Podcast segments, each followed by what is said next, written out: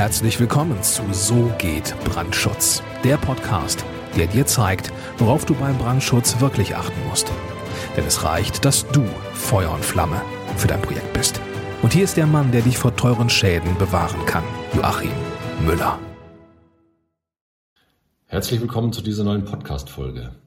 In dieser Episode des Podcasts So geht Brandschutz geht es um den Brand eines Wohngebäudes in Essen am 21. Februar 2022. Und ich habe mir dazu ein paar Gedanken gemacht, die ich hier über den Podcast mit dir teilen möchte. Zunächst mal ein paar nüchterne Fakten, die ich der Presse entnommen habe. Ich war ja nicht selbst vor Ort. Ähm, ich lebe in München und äh, Essen ist weit weg. Ich war auch nicht zufällig vor Ort.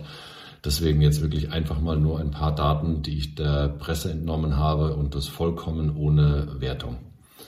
Also, am 21. Februar 2022 kam es zu einem Großbrand in einem Mehrfamilienhaus in Essen.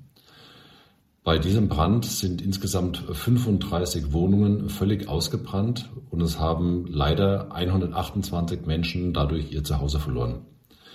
Die Brandursache ist zum jetzigen Zeitpunkt noch nicht bekannt. Da sind also die Brand, äh, Brandursachenforscher sozusagen noch dran. Äh, Fakt ist aber, gleichzeitig gab es während des Brandes einen Sturm.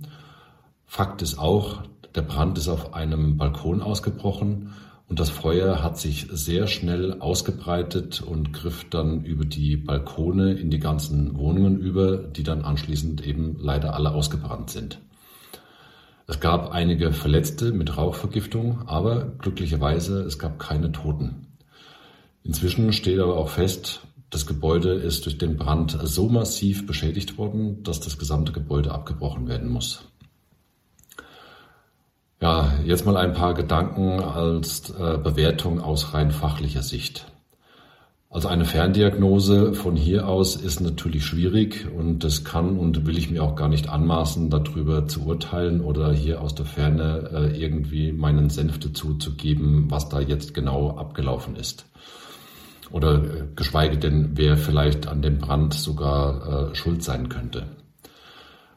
Wir müssen zunächst mal voraussetzen, dass das gesamte Gebäude der, dem, dem Baurecht entspricht und der Baugenehmigung und dass alles wirklich ordentlich gebaut worden ist.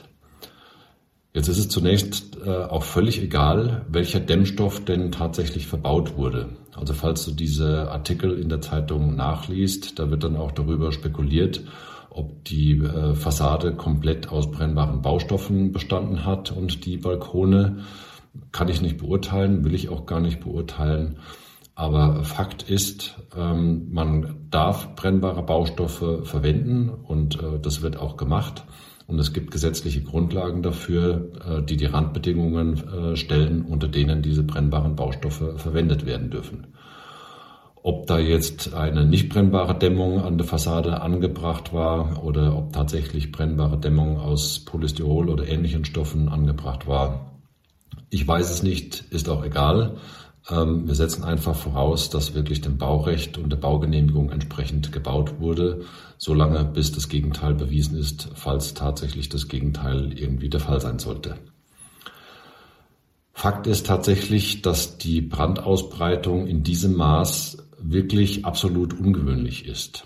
Weil normalerweise, wenn es in einer Wohnung zu einem Brandereignis kommt, dann schlägt vielleicht, äh, schlagen die Flammen nach oben und greifen dann über ein offenstehendes Fenster vielleicht in das darüberliegende Geschoss über.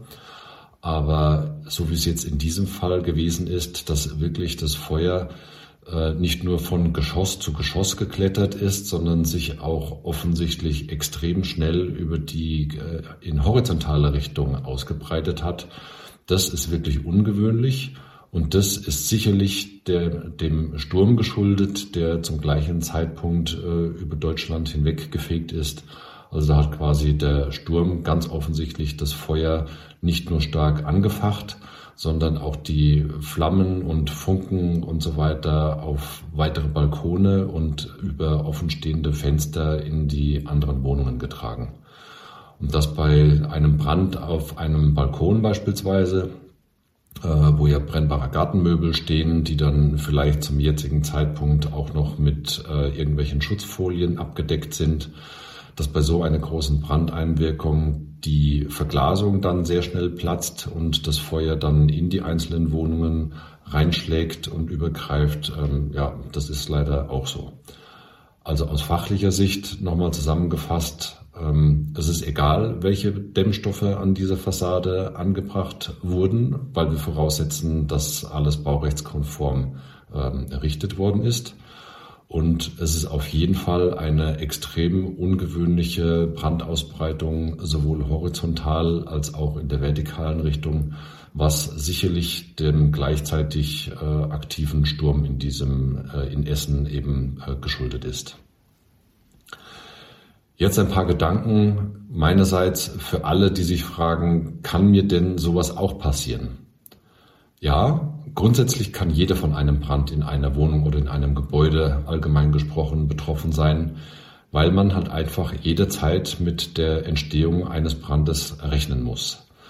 Wir sind auch naturgemäß einfach von brennbaren Baustoffen beziehungsweise brennbaren Materialien insgesamt umgeben. Und die potenziellen Zündquellen, die es gibt, die zu so einem Brand führen, die schaffen wir Menschen uns im Regelfall alle selbst. Natürlich zum Beispiel durch die Elektrizität, die wir einfach brauchen und die Elektrogeräte als potenzielle Zündquellen oder dann halt durch offene Flammen wie äh, nicht beaufsichtigte Kerzen oder nicht beaufsichtigtes äh, ähm, äh, Kochmaterial äh, auf dem Herd, den man vergessen hat und so weiter.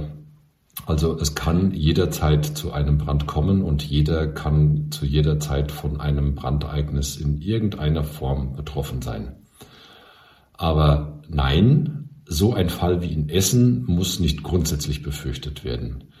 In Essen ist es ganz offensichtlich zu einer Verkettung ungünstiger Umstände gekommen, insbesondere die Gleichzeitigkeit äh, von dem Sturm und dem, äh, der, der Brandentstehung auf dem Balkon. Das hat halt einfach zu einer so rasanten Brandausbreitung geführt. Das ist extrem ungewöhnlich und äh, da denke ich mal, muss jeder äh, drüber sich im Klaren sein. Das muss nicht jedem passieren, weil äh, die Wahrscheinlichkeit eines, eines Sturms und gleichzeitiges Brandereignisses ist zwar nicht ausgeschlossen, ist aber nicht, aus, nicht außergewöhnlich hoch. Jetzt noch ein paar Gedanken zur Frage, ähm, die sicherlich jetzt äh, in Zukunft da auch den einen oder anderen umtreibt und die auch sicherlich in der Presse weiter diskutiert wird. Waren denn die Baustoffe schuld? War es wirklich so, dass der, äh, dass der Brand sich unter anderem so schnell ausgebreitet hat, weil vielleicht brennbare Materialien an den Balkonen, also die Balkonbekleidung selbst oder an der Fassade angebracht waren. Ähm, grundsätzlich muss man mal festhalten, der Gesetzgeber will ermöglichen, dass wirtschaftlich gebaut werden kann. Und deswegen sind brennbare Baustoffe auch unter ganz bestimmten Randbedingungen zugelassen. Besonders eben für brennbare Dämmstoffe an der Gebäudefassade gibt es eindeutige, einschlägige technische Regeln, weil eben sehr wohl klar ist, dass ein Brand sich über eine Fassade sehr schnell ausbreiten kann. Das hat einfach, da gibt es Schadenserfahrungen dazu. Und das hat einfach zu den technischen Regeln und zu den Baugesetzen geführt, die sicherlich auch bei diesem Gebäude angewendet wurden. Also der Gesetzgeber hat eindeutig schon aus Erfahrung gelernt und eine ausreichende Anzahl an Vorschriften erlassen. Je nach Höhe eines Gebäudes gibt es hier nämlich beispielsweise Vorgaben, dass in einer Fassade mit brennbarer Dämmung, sogenannte Brandriegel nennt man das, aus nicht brennbarer Dämmung, oberhalb von Fenstern oder auf Höhe der Geschossdecken sozusagen als umlaufender Kranz herumlaufend um das Gebäude eingebaut werden müssen. Damit soll bezweckt werden, dass, es, äh, dass der Brand sich nicht über die äh, Fassade sehr schnell ausbreiten kann, weil nämlich äh, eben über diese Brandriegel, wie der Name das ja eigentlich schon erahnen lässt, der Brand einen Riegel vorfindet ähm, und sozusagen die Brandausbreitung gestoppt wird. Wir können jetzt also nicht sagen, dass die Baustoffe schuld waren. Wir dürfen weiterhin mit brennbaren Baustoffen bauen, wenn alle technischen Regeln eingehalten werden. Gleichzeitig darf natürlich jeder Bauherr für sich selbst hinterfragen, ob es nicht, ob es wirklich immer das billigste sein muss. Die brennbaren Dämmstoffe an der Fassade sind natürlich wesentlich billiger als äh, Mineralfaserdämmung. Ähm, aber wie gesagt, wir dürfen diese Baumaterialien verwenden, wir müssen es aber nicht tun. Jeder Bauherr darf für sich selber überprüfen, ob er höherwertiger bauen möchte. Also frei nach dem Motto, verputzt ist meins so schön wie deins, muss jeder auf den Prüfstand stellen, ob er für die Sicherheit seines Gebäudes und für die Menschen, die da drin leben, mehr machen möchte, als der Gesetzgeber als Mindestvorgabe vorgibt. Das ist vielleicht auch nicht jedem bewusst. Auch wenn wir eine große Anzahl an Gesetzen haben, sind die Gesetze, was das Bauen anbelangt, trotzdem so heruntergekocht, sage ich es jetzt einfach mal, äh, auf einem so niedrigen Niveau, dass das gesellschaftlich anerkannte und akzeptierte Schadensausmaß äh, sozusagen eingehalten ist. Also es ist nicht übertrieben viel Sicherheit in die Baugesetze eingebaut worden, sondern sozusagen ein Mindest, Mindeststandard. Und wenn der eingehalten ist, dann ist das, was der Gesetzgeber als Restrisiko ähm, toleriert, ist über die Baugesetze sozusagen dann auch legalisiert. Also jeder, der jetzt auch ruft, äh, weil vermeintlicherweise die Baustoffe schuld waren, äh, wird jetzt vielleicht der Ruf nach, schär nach schärferen Gesetzen äh, ausgestoßen. Nein, nicht jedes Brandereignis muss automatisch zu schärferen Baugesetzen führen. Man kann nicht einerseits ständig steigende Baupreise oder ständig äh, steigende Mietpreise anprangern und sich darüber aufregen und gleichzeitig verlangen, dass noch mehr Sicherheiten eingebaut werden müssen. Wer das verlangt, dem ist einfach nicht bewusst, wie hoch das Sicherheitsniveau in Deutschland denn schon tatsächlich ist. Also mal humorvoll gesprochen, eins ist sicher, das Leben hier, das geht für jeden tödlich aus. Und kein Baugesetz der Welt wird uns davor schützen, dass wir nicht einmal von, dass wir nicht einmal im Leben oder überhaupt äh, von einem Brandereignis betroffen sind. Egal wie auch immer. Ein Brandereignis muss ja nicht automatisch bedeuten, dass jemand eine Rauchvergiftung hat oder dass jemand äh, vielleicht äh, durch das Brandereignis tatsächlich stirbt, sondern es kann ja auch sein, dass einfach mal ein, ein Zimmerbrand entsteht und man einen sehr großen wirtschaftlichen Schaden hat. Aber davor ist tatsächlich niemand geschützt und das ist auch nicht das, was der Gesetzgeber haben möchte. So ein hohes Sicherheitsniveau, dass wir äh, nicht von einem Brandereignis betroffen sein können, das wird der Gesetzgeber sicherlich nicht erlassen, weil äh, das funktioniert einfach nicht. Also so ein Niveau kann nicht geschaffen werden. Ja, was kann ich als Einzelner denn jetzt tun, um so etwas zu vermeiden? Also ich habe jetzt nachfolgend mal einen Sieben-Schritte-Plan. Äh, gut, das klingt jetzt vielleicht schon ein bisschen äh, zu abgehoben, aber einfach mal sieben Punkte genannt oder sieben Schritte, äh, von denen die ersten zwei sich an Bauträger und Bauherren richten und die anderen, die gelten dann sozusagen für jedermann. Also Schritt Nummer eins für Bauträger und Bauherren. Hinterfrage kritisch, ob wirklich der billigste Planer und die billigste Baufirma für dein Gebäude geeignet sind. Meiner Meinung nach, ähm, es gibt ja schon mehrere Podcast-Folgen dazu, ist diese Denk, äh, also von mir, meiner Meinung nach ist diese Denkweise wirklich fatal. Es wird erfahrungsgemäß einfach teurer, Baumängel zu beseitigen oder es wird auch teurer, ein Gebäude nicht rechtzeitig nutzen zu können, wenn irgendwelche Baumängel äh, eingebaut worden sind. Und sowas kann man einfach von Anfang an vermeiden, indem man tatsächlich von Anfang an auch mit echten Experten, also echten, wirklich guten Planern zusammenarbeitet und indem man auch mit ausreichend gut qualifizierten Firmen zusammenarbeitet. Immer nur das Motto billig, billig, das führt meiner Ansicht nach einfach eben nicht zu dem Ergebnis, dass das Gebäude wirtschaftlich errichtet wird, sondern entweder wird die Planung beziehungsweise die Errichtung schon unwirtschaftlich von dem Gebäude, weil einfach permanent Fehler korrigiert werden müssen. Oder wenn diese Fehler nicht auffallen, wird es dann im Zweifelsfalle bei einem Gebäudebrand dann richtig teuer, weil das Feuer einfach dafür, sorgt, dass das gesamte Gebäude oder große Teile des Gebäudes ähm, erstens schon mal einen großen wirtschaftlichen Schaden davontragen und zweitens für einen ganz langen Zeitraum nicht nutzbar sind. Also billig, billig, sowohl für die Planer als auch für die Baufirmen, führt meiner Meinung nach nicht zum richtigen Ergebnis. Und das solltest du als Bauherr bei deinen Projekten wirklich hinterfragen. Schritt Nummer zwei, diese Grundsatzfrage äh, ist, äh, ja, äh, betrifft natürlich jetzt äh, zwar nicht den, äh, den Planungs- oder den Bauprozess, aber es betrifft natürlich die Baumaterialien. Ich habe ja schon diesen Spruch, äh, verputzt ist meins, so schön wie deins, äh, schon zitiert. Das heißt auf Deutsch, äh, wenn du diese, diese Denkweise hast, mir ist egal, ob höherwertige Baustoffe verwendet werden und ob mein Gebäude dadurch sicherer wird. Hauptsache, es sieht schön aus und es lässt sich super verkaufen und es lässt sich super vermieten. Also die Denkweise, die, die, die kann ich einfach nicht teilen.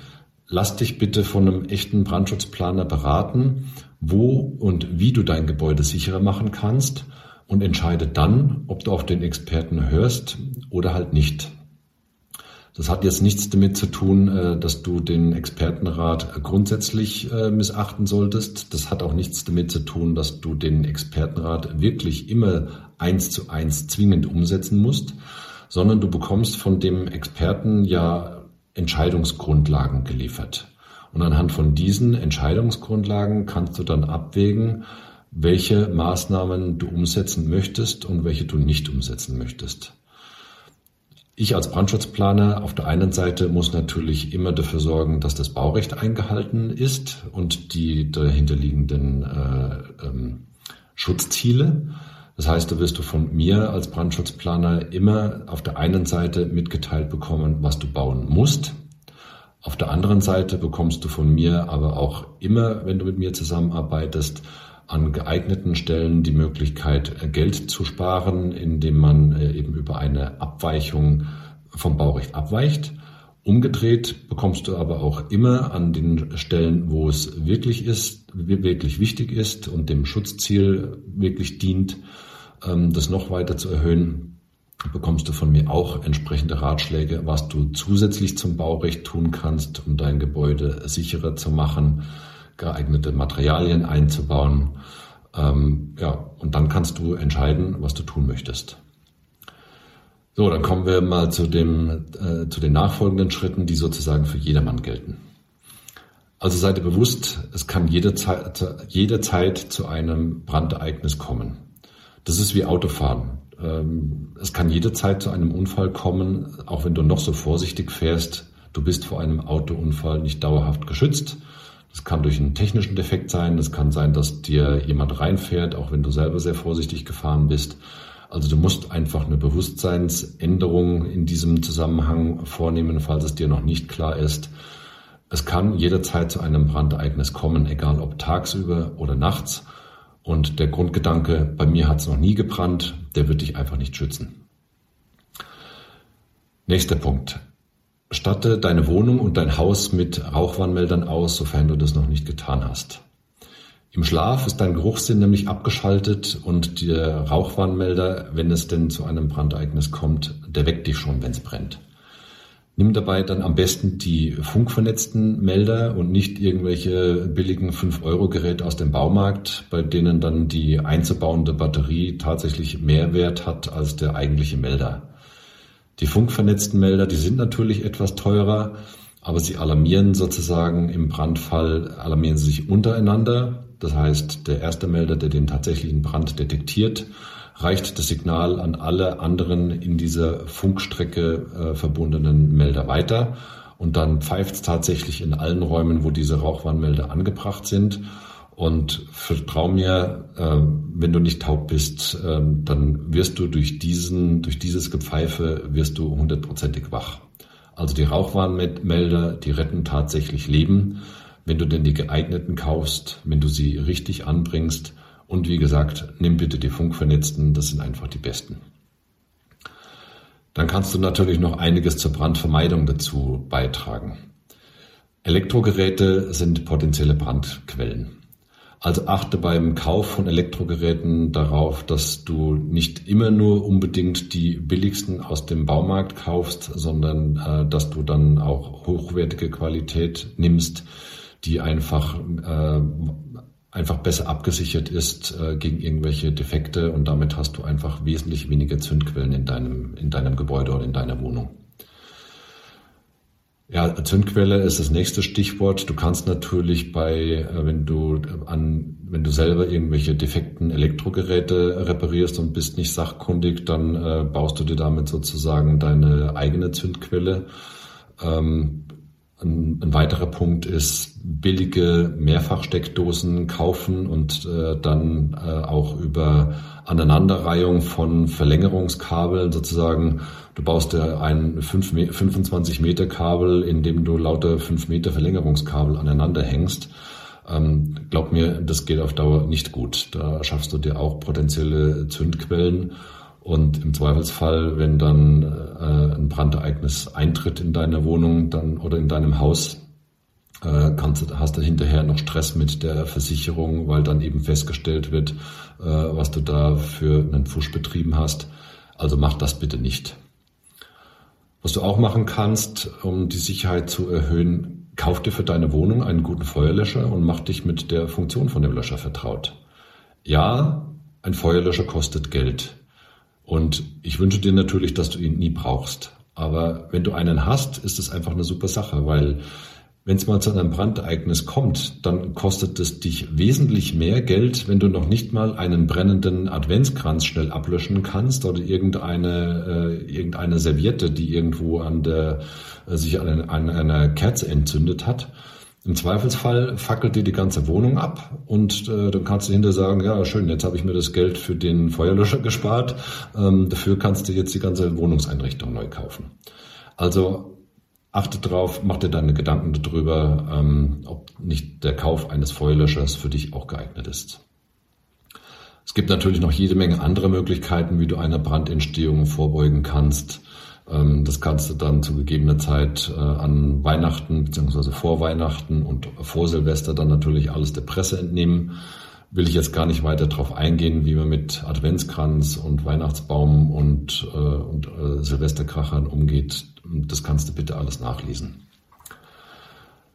So, jetzt hoffe ich, dass in dieser Podcast-Folge ein paar wichtige Erkenntnisse für dich dabei waren. Der traurige Anlass ist natürlich dieses große Brandereignis in Essen. Ähm, war jetzt auch nicht mein Ansinnen, da jetzt irgendwie den Trittbrettfahrer zu machen und davon in irgendeiner Form zu profitieren, sondern ich wollte halt einfach ein paar Gedanken an dieser Stelle mit dir teilen und dir sowohl als Bauherr als auch als ganz normaler Gebäudenutzer ein paar wichtige Sichtweisen und ein paar äh, Tipps mitgeben, äh, was du dazu beitragen kannst, um von sowas möglichst nicht betroffen zu sein. Ich hoffe, die Podcast-Episode hat dir gefallen. Äh, wenn das so ist, dann abonniere bitte den Podcast, falls du das noch nicht getan hast und empfehle ihn weiter. Lass mir auch bitte eine 5-Sterne-Bewertung in der App da, über die du diesen Podcast gerade gehört hast. Ja, und wenn du einen wirklich guten Brandschutzexperten für dein Projekt brauchst, dann gehe jetzt auf www.tub-brandschutz.com. Dort findest du ein Kontaktformular und in dieses Kontaktformular musst du nur ein paar wenige Daten von dir und deinem Projekt eintragen und dann schickst, äh, schickst du mir diese Angaben ähm, rüber und dann schauen wir uns an, ob und wie wir dir helfen können. Bis dahin wünsche ich dir alles Gute und maximalen Wirkungsgrad bei allem, was du tust. Dein Joachim Müller von So geht Brandschutz.